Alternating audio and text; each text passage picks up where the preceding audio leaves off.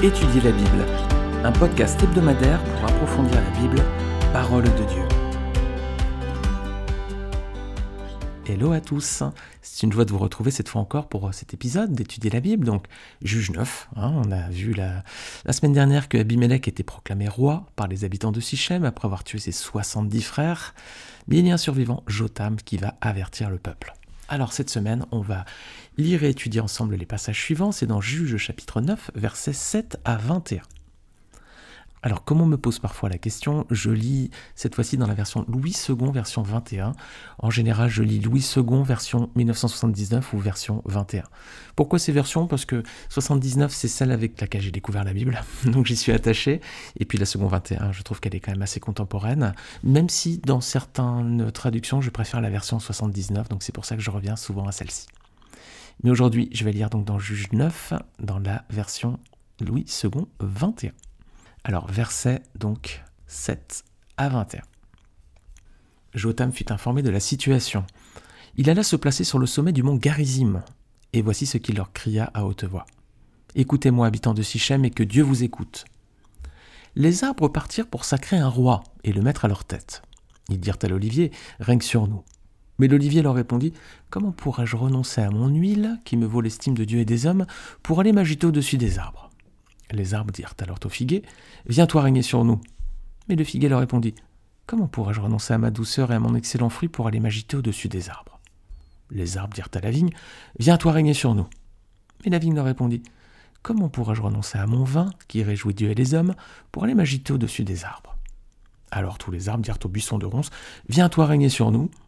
Et le buisson de ronces répondit aux arbres Si vous voulez vraiment me sacrer roi et me mettre à votre tête, veuillez vous réfugier sous mon ombrage. Sinon, un feu sortira du buisson de ronces et dévorera les cèdres du Liban. Maintenant, est-ce avec fidélité et intégrité que vous avez agi en proclamant Abimelech roi? Avez-vous agi avec bienveillance pour Jérubal et sa famille? L'avez-vous traité conformément au service qu'il a rendu? En effet, mon père a combattu pour vous, il a risqué sa vie et vous êtes délivré de l'oppression de Madian. Et vous, vous êtes attaqué à sa famille. Vous avez tué ses 70 fils sur une même pierre, et vous avez proclamé roi sur les habitants de Sichem Abimelech, le fils de sa servante, parce qu'il est votre frère. Si c'est avec fidélité et intégrité que vous avez aujourd'hui agi envers Jérubal et sa famille, eh bien qu'Abimelech fasse votre joie et que vous fassiez aussi la sienne.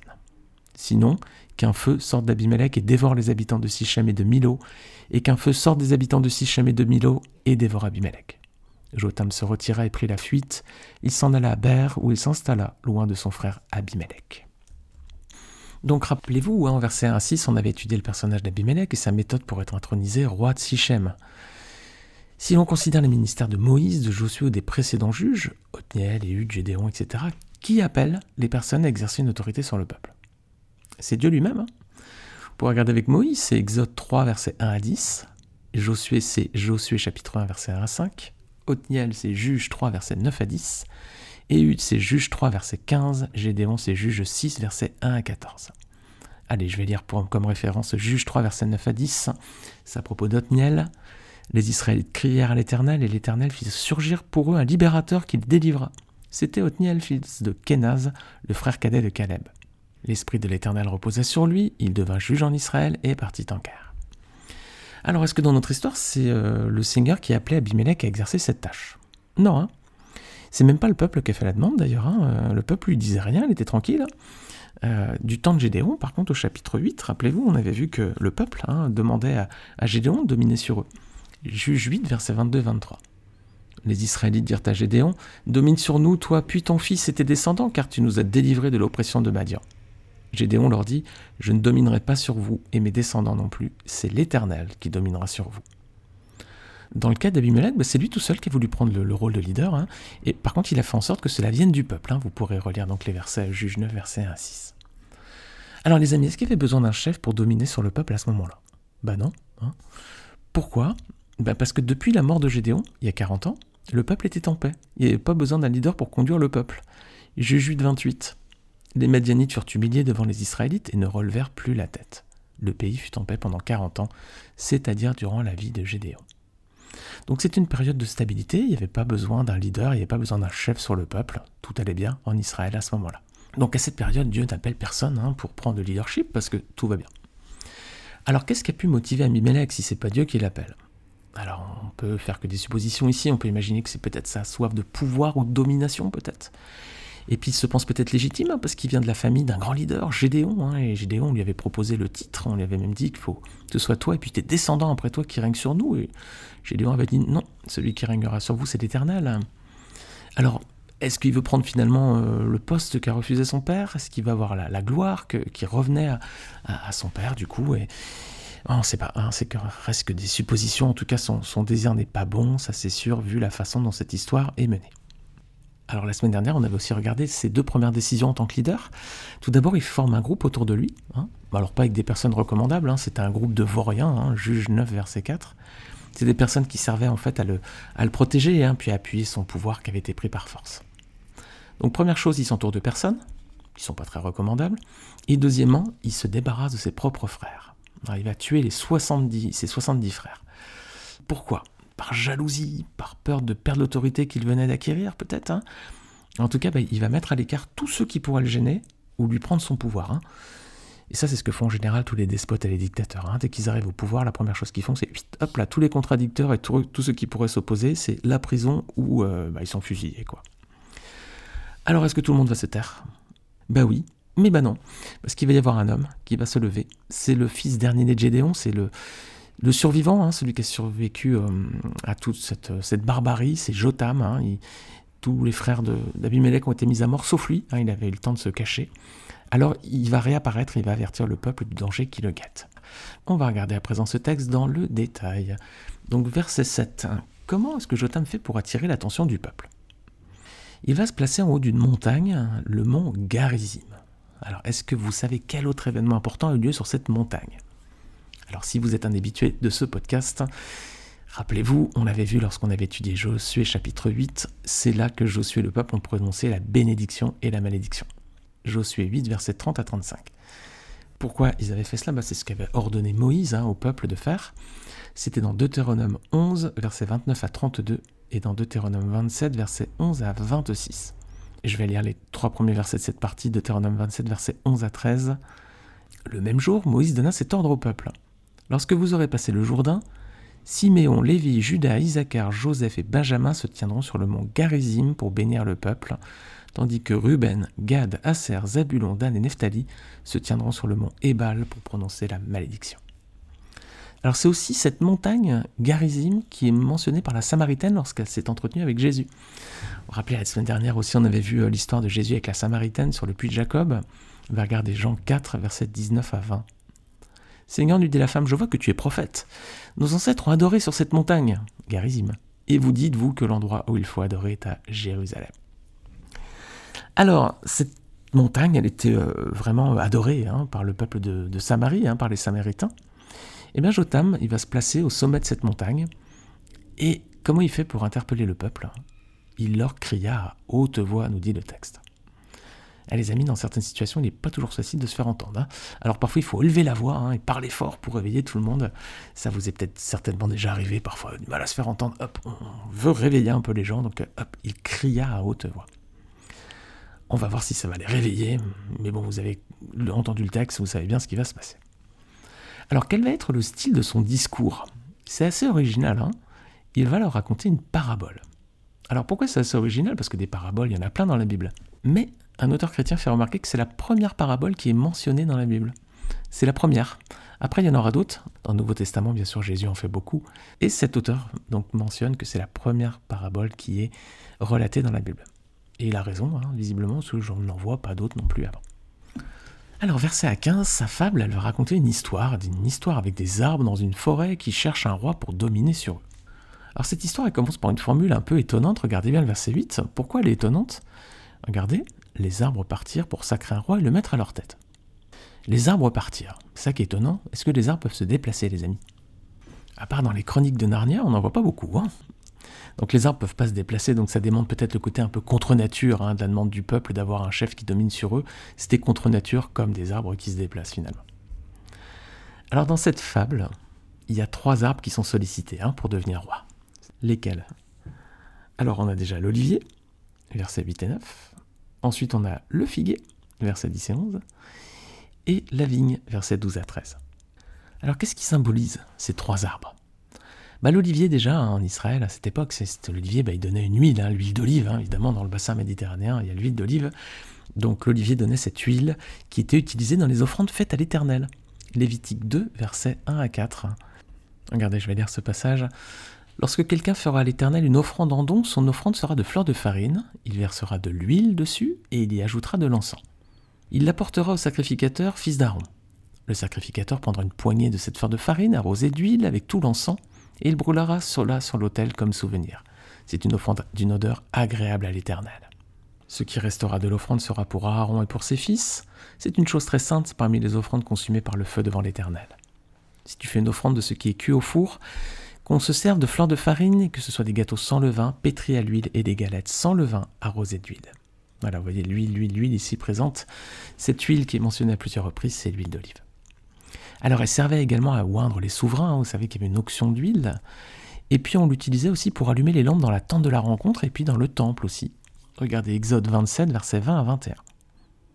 Tu ordonneras aux Israélites de t'apporter, pour le chandelier, de l'huile pure d'olive concassée, afin d'entretenir constamment les lampes. C'est dans l'attente de la rencontre devant le voile qui cache le témoignage qu'Aaron et ses fils la prépareront pour que les lampes brûlent du soir au matin en présence de l'Éternel. C'est une prescription perpétuelle pour les Israélites au fil des générations. Donc on a ici un olivier qui donne un beau fruit, hein. c'est l'huile, l'huile d'olive donc qui servait pour les offrandes faites à l'Éternel, qui servait à, l'onction hein, pour les souverains et qui servait aussi pour les lampes dans la tente de la rencontre et dans le temple. Alors ensuite on a le figuier. Alors le figuier, donc ça donne ce fruit sucré que vous connaissez, hein, qui est très commun hein, dans le bassin méditerranéen aussi, dans l'alimentation, hein, et notamment en Israël à cette époque. Alors le figuier, lui, c'est un arbre de plus grande taille, entre 5 à 8 mètres à peu près, donc il donnait aussi de l'ombre pour se protéger de la chaleur, et il fait chaud en Israël l'été. Et puis enfin, on a la vigne, la vigne qui donne le vin, alors nous dit le texte qui réjouit Dieu. Comment Dieu s'enivre? Pas tout à fait. Il réjouit Dieu, pourquoi? Parce qu'on l'utilisait comme offrande et cette offrande était d'une odeur agréable à l'Éternel. Regardez Nombre 15, versets 9 à 10. Tu présenteras une offrande avec le veau 6 litres et demi de fleurs de farine, pétrie dans 2 litres d'huile, et tu feras une offrande de 2 litres de vin. C'est un sacrifice passé par le feu, dont l'odeur est agréable à l'Éternel. Alors il y a d'autres références où il y a des offrandes faites à partir de vin. Donc vous voyez, ce qui réjouit Dieu, c'est pas l'ivresse hein, du vin, c'est qu'il y a des sacrifices hein, qui sont faits pour lui et qui lui sont d'une odeur agréable. Alors ce vin, il réjouit aussi les hommes, hein, notamment lors des fêtes, des banquets, des festins de noces. Voilà, vous avez certainement vu euh, des moments où les hommes se réunissent, ils boivent un peu de vin, après ils sont un petit peu gays là. Les amis, le premier miracle de Jésus, il est lié au vin, hein, et c'est ce qui se passe hein, dans Jean chapitre 2, versets 1 à 11, les noces de Cana. Voilà, vous, pouvez relire ce texte, vous verrez que le premier miracle que fait Jésus, mais il donne du vin aux hommes. Alors la Bible, elle associe aussi la vigne et le figuier, parfois ensemble, hein, comme une image de la paix et de la prospérité en Israël. 1 roi chapitre 5 verset 5. Judas et Israël, depuis Dan jusqu'à Beersheba, habitèrent en sécurité, chacun au milieu de ses vignes et de ses figuiers durant tout le règne de Salomon. Voilà, c'est la, la, vigne et le figuier en Israël, c'est un symbole de paix, on est heureux, on est chez soi et on est en paix, tout va bien. Cette image, elle est aussi appliquée pour le royaume de Dieu à venir. Regardez Michée chapitre 4, verset 4. Si cette image de figuier de vigne vous parle, vous imaginez un beau terrain là en Israël avec une vigne et un figuier, eh bien cette image s'applique aussi pour le royaume de Dieu. Regardez. Michée 4, verset 4. Ils habiteront chacun au milieu de ses vignes et de ses figuiers, et il n'y aura personne pour les troubler, car la bouche de l'Éternel, le Maître de l'univers, a parlé. On a envie hein, d'être à cette époque, hein, d'être à ce moment-là déjà. Hein. Eh bien, prions pour cela. Maranatha, vient bientôt, Seigneur Jésus. Mais en attendant, prions aussi que le Seigneur tarde peut-être encore un peu pour sauver euh, les hommes, qui n'ont pas encore compris que le Seigneur Jésus était venu mourir pour leurs péchés, qu'il était venu pour les sauver, qu'à présent euh, euh, la réconciliation avec Dieu est possible, cela passe par la croix, le sacrifice de Jésus, que nos prières se tournent vers ceux qui n'ont pas encore compris cela, pour qu'ils fassent aussi la paix avec Dieu par Jésus-Christ. Alors, quel est le point commun, les amis, entre ces trois arbres? Ben, ils produisent tous du fruit. Alors c'est un fruit qui est au profit du peuple, que ce soit dans sa vie quotidienne ou dans sa relation avec Dieu. Hein. Donc ils produisent du fruit. Et, autre point commun, ils se voient tous offrir leur rôle de roi, hein, mais ils refusent tous. Voilà. En fait, ils préfèrent rester à leur place. Bah, c'est là où Dieu les a placés, c'est là où ils sont une bénédiction pour les autres. Donc ils refusent le poste, et puis ils font tous la même remarque. Autre point commun, c'est de dire Je ne veux pas m'agiter au-dessus des arbres. Voilà. Un petit peu, c'est l'image finalement de l'orgueil, hein, d'exubérance de ceux qui, parfois dominent sur le peuple. Hein. Ils s'agitent là, ils s'agitent, ils s'agitent.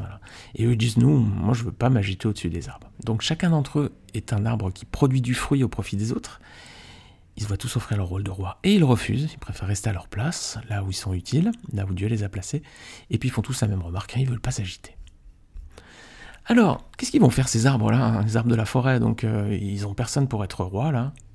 Olivier, figuier et vigne refusés. Ben, ils vont se tourner vers un autre arbre, verset 14. Ils vont se tourner vers le buisson de ronces. Alors, est-ce que le, ce, buisson de ronces, les amis, était un arbre noble, comme les trois précédents? Bon, il n'y a pas besoin d'être un spécialiste, c'est non. Hein. D'ailleurs, si vous connaissez bien la Bible, il était plutôt synonyme de malédiction. Hein. Genèse 3, 18. Hein. Qu'est-ce qui se passe? Bah, C'est que une fois que Adam et Ève ont chuté, bah, maintenant Adam il va devoir euh, sortir sa nourriture de la terre. et cette nourriture va sortir euh, dans des ronces, dans des épines. Genèse 3, 18. Il y a aussi une autre image qui est liée à la malédiction, c'est dans Hébreu 6, 8, si vous voulez regarder cette référence. Alors cet arbre, ce buisson de ronces, c'est une plante de petite taille. Hein. vous savez, les ronces, hein, c'est petit, hein, ça ne monte pas très haut. Donc c'est une plante de petite taille qui portait pas de fruits. les ronces ne portent pas de fruits, il n'y a, rien. Ça donnait pas d'ombre, c'est trop petit. Et ça servait en fait que pour allumer le feu finalement. Voilà, en Israël, on, allumait le feu avec euh, des ronces et puis des excréments secs des animaux souvent. Alors ce buisson de ronces, verset 15, qu'est-ce qu'il répond quand on lui demande? Bah, Il accepte lui. Il accepte. Et alors, il propose même de venir se reposer sous son ombre. Problème, c'est que de nombre, il n'en donne pas à lui. Hein. Et effectivement, les amis, il n'y aura pas de sécurité sous le règne d'Abimelech. On va le voir dans la suite du chapitre, dans les prochains épisodes. Alors, il accepte.